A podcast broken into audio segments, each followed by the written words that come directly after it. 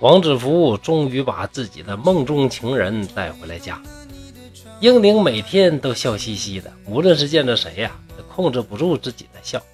他的笑又甜又美，大家呀都受他的感染，都非常的喜欢他，连邻居的姑娘媳妇呢都争着和他结交。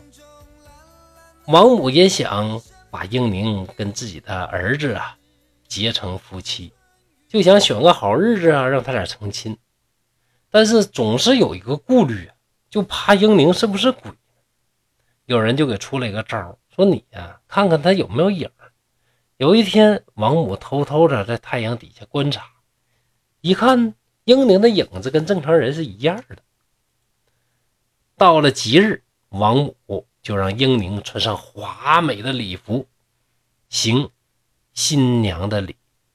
英宁啊，看到这种场面呢，笑的是腰都直不起来呀，只得作罢。王子服啊，就害怕，说这女孩啊，别的都好，就是有点憨，有点痴。万一他要把这两口子晚上办的那些事儿都跟别人说了，那可咋整？那多尴尬呀！但是英宁啊，十分的保密，从来不肯对外人多说一句话。这个地方，王子服啊，可多心了。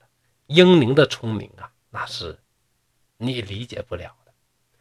每当王母生气呀，或者不开心的时候啊，英宁一来一笑一说话，哎，就化解了。人说呀，话是开心的说，那微笑又何尝不是呢？有的时候奴婢们犯了错，就怕遭到鞭打，就先求英宁，然后英宁到母亲房里说话，奴婢再去见王母，就免了处罚。英宁爱花成癖。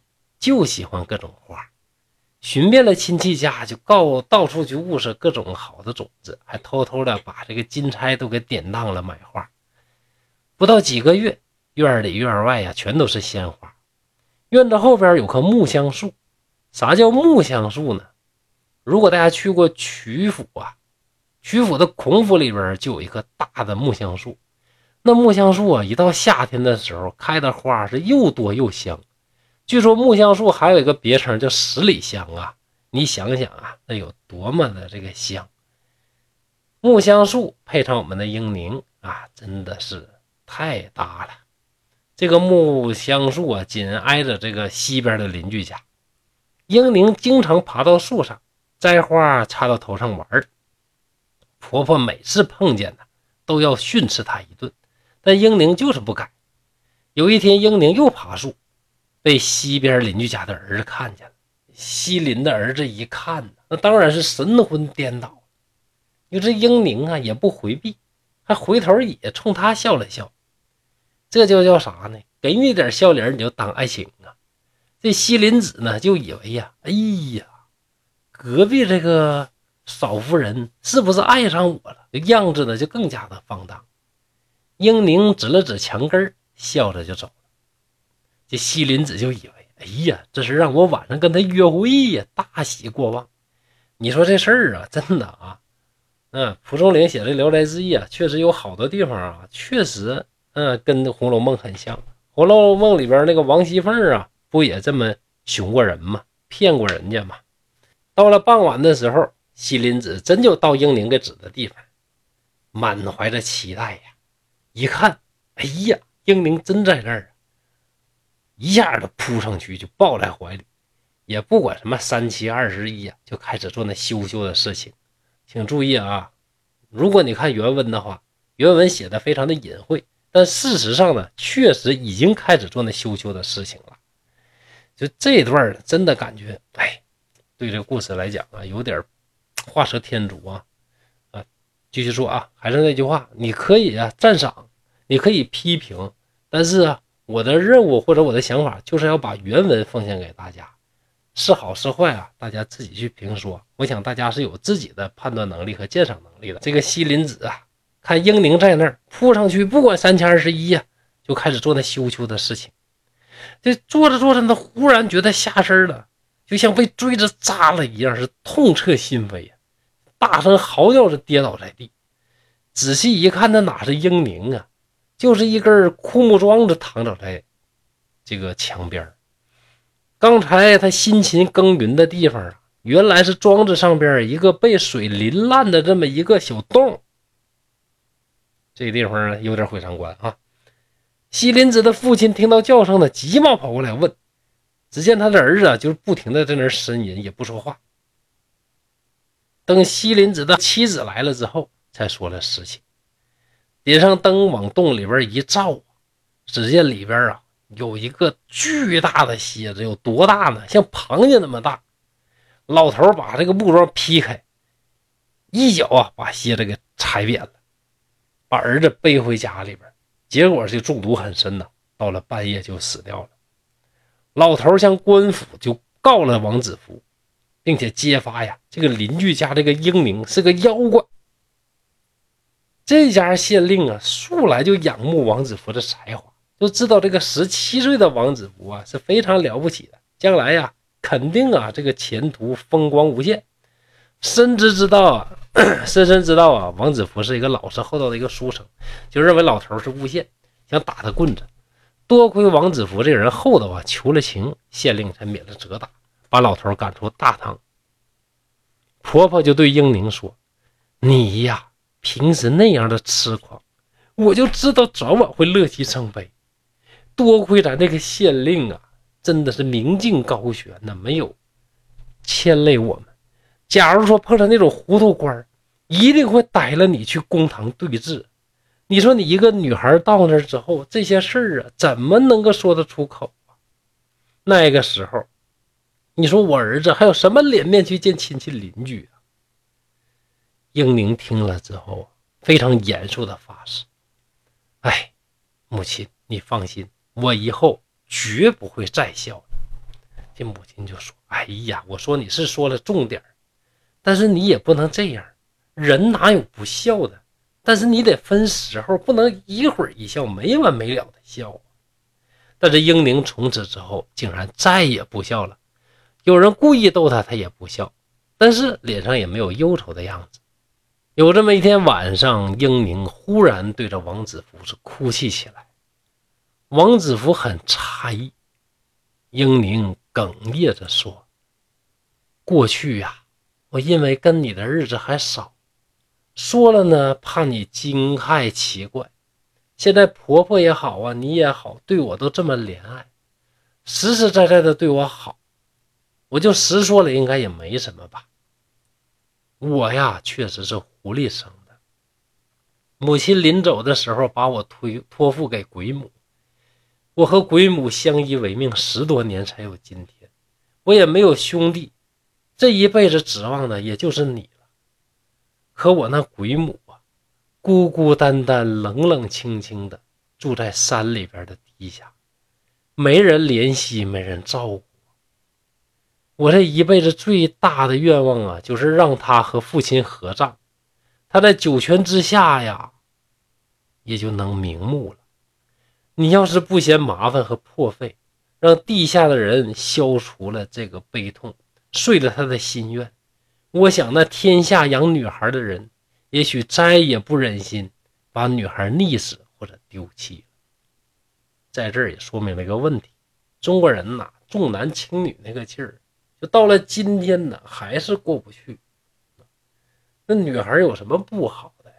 都说男孩是建设银行，你得多赚钱啊，才能养好孩子，才能给他买房子，给他交彩礼钱。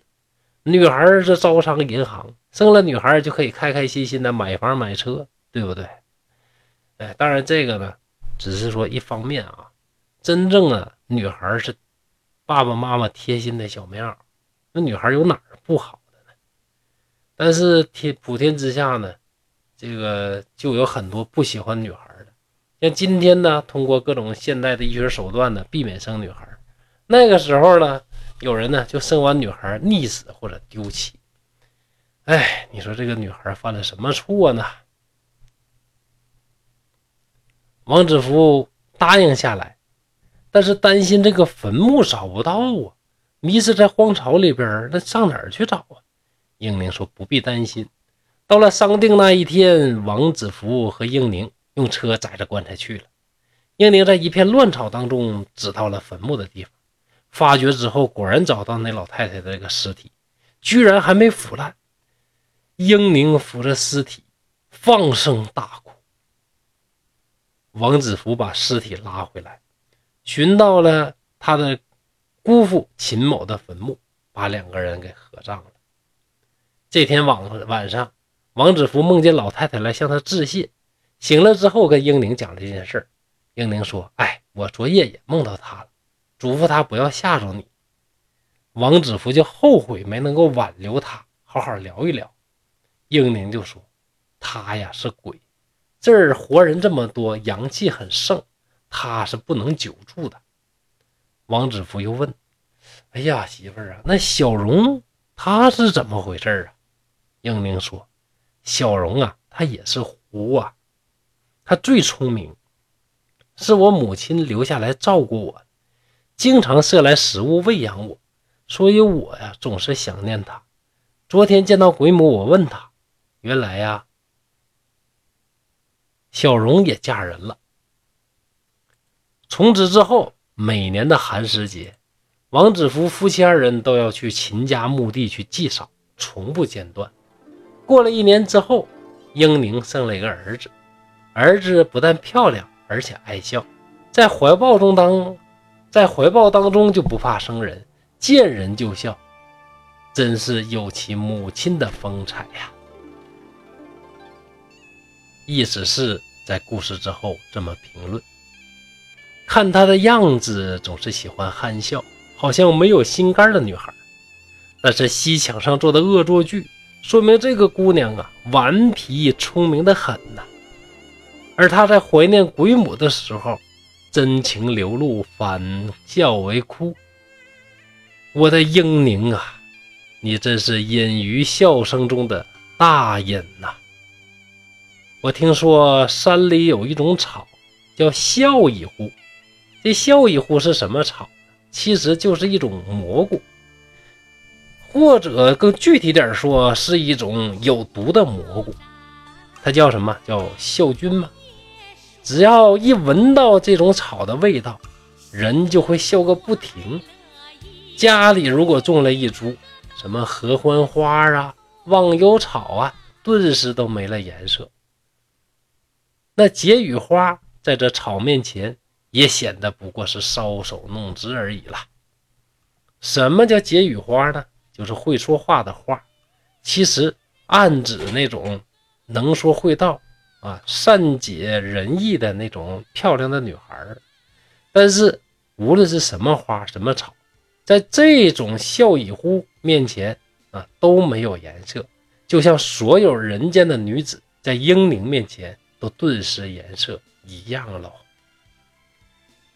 这段话当中，我们可以看到蒲松龄怎么称呼英宁啊？我英宁，这透着蒲松龄对笔下这个人物炙热的爱。英宁是《聊斋志异》当中性格最鲜明的女性，没有之一啊。英宁的名字什么意思呢？意味着喧嚣尘世当中的宁静。英宁的笑。既不是痴狂，也不是谄媚，不是对漆黑世界的嘲讽，更不是对惨淡人生的自嘲。他的笑真诚而美，在花团锦簇中向你盈盈走来。他的笑感染着身边所有的人，让我合上书卷，脑海里仍然浮现出那美好的画面。要我说呀，这一篇故事在《聊斋志异》。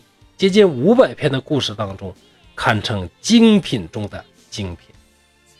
唯一有一点可惜的是什么呢？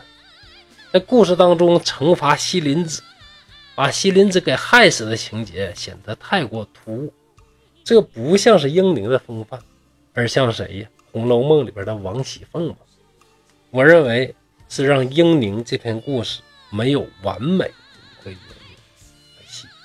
就像《西游记》里边说的啊。这天地呢，原本残缺不全，那世界上也不存在着完美的故事吧？不知道大家是怎么看的呢？好，英明的故事就到这里，我的脑海里边还浮现着鲜花丛中英明的笑脸。您呢？